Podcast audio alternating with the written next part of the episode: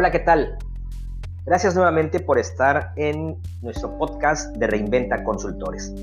Hoy me gustaría platicarte acerca de las empresas familiares y me gustaría iniciar con unos datos duros. Fíjate que la expectativa de vida de una empresa familiar en México es de 25 años.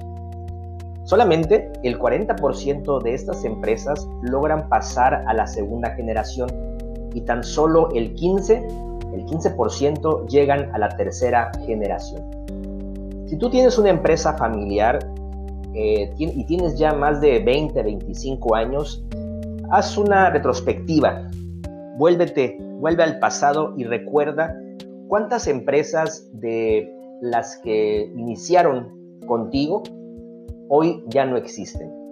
Por lo tanto, te puedo decir, según esta estadística, que de 10 empresas que vengan a tu mente, que empezaron contigo, solamente 4 están dentro del mercado. Espero que dentro de esas 4 esté la tuya. Pero viene la segunda generación y de esas solamente eh, llegan a pasar en este 40%. Y por último, que es la tercera generación, que ya son los nietos quizá, de todas estas, el 15% son las que llegan a este tiempo. Y dice un dicho en empresas familiares, abuelo la funda, hijos la viven, nietos la fundan.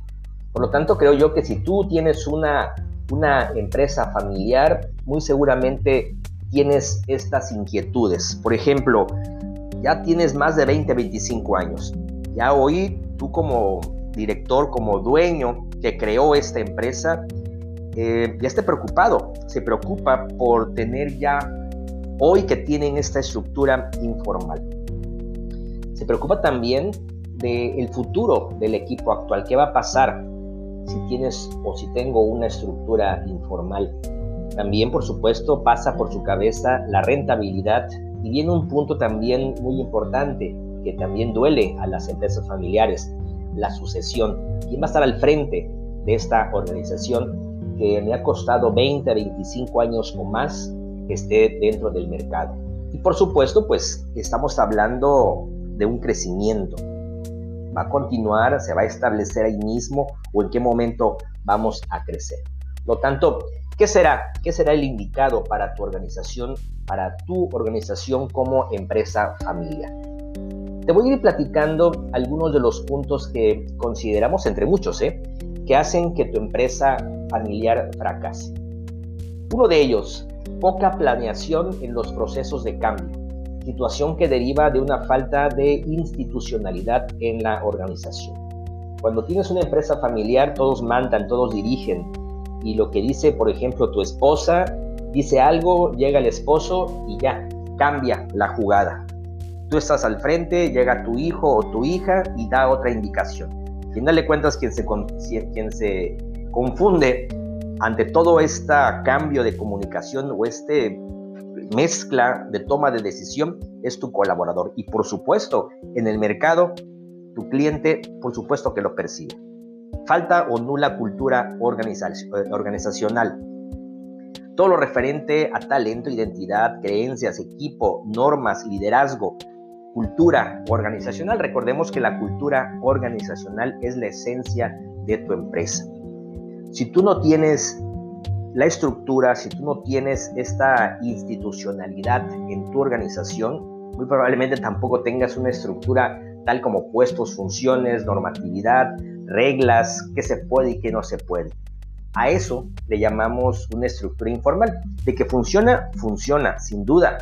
Pero si queremos ya continuar y avanzar en este mercado que está lleno de productos, de marcas y de precios, hay que trabajar en, este, en estos temas de institucionalidad para tu organización. Otro punto también, el por qué fracasan, es la falta o nula planeación estratégica. Es decir, no cuentan con un propósito superior, una misión, una visión, valores, estrategias.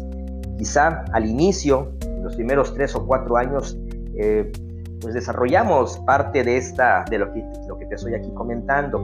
Definimos misión, la visión, los valores, pero claro, ahí está pegada en la pared como muy usualmente antes se hacía. Ahí estaba pegada. y ya con el hecho de tenerla ahí pegada decías, wow, pertenezco a esta empresa.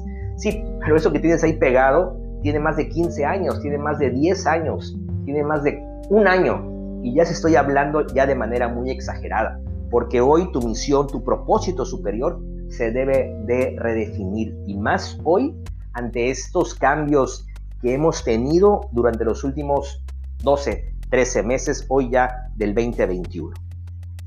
Otro punto también, el por qué fracasan, es, como te decía, esta estructura organizacional altamente informal. Y hay veces viene ahí la parte, la contraparte. Me ha funcionado durante los últimos 20, 25 años. ¿Por qué? Porque voy a tener esto que tú, que hoy estamos aquí platicando. Créeme que si tú no lo haces, eh, alguien lo va a hacer y estarás fuera del mercado.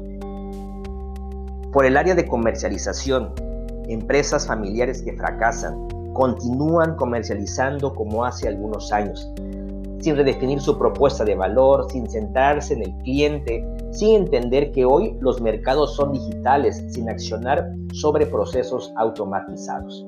Y aquí podemos cerrar diciendo, lo no medido es no controlado. Sin objetivos no puede haber estrategia.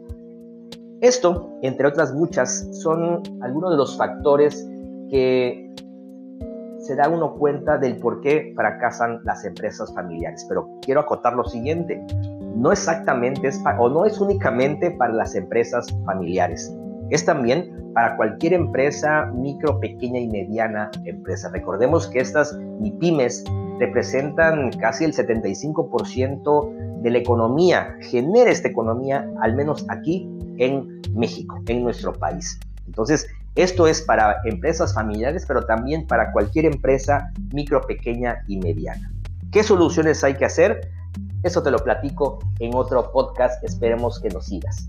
Muchísimas gracias, muchísimas gracias y recuerda que aquí en Reinventa Consultores nuestro propósito superior es compartir nuestras experiencias para solucionar tus problemas dentro de tu organización. Si crees que esto le puede funcionar a alguien, por favor compártelo. Te lo vamos a agradecer muchísimo. Recuerda, siempre estamos a tiempo. Solo reinventa. Nos vemos, nos vemos muy pronto.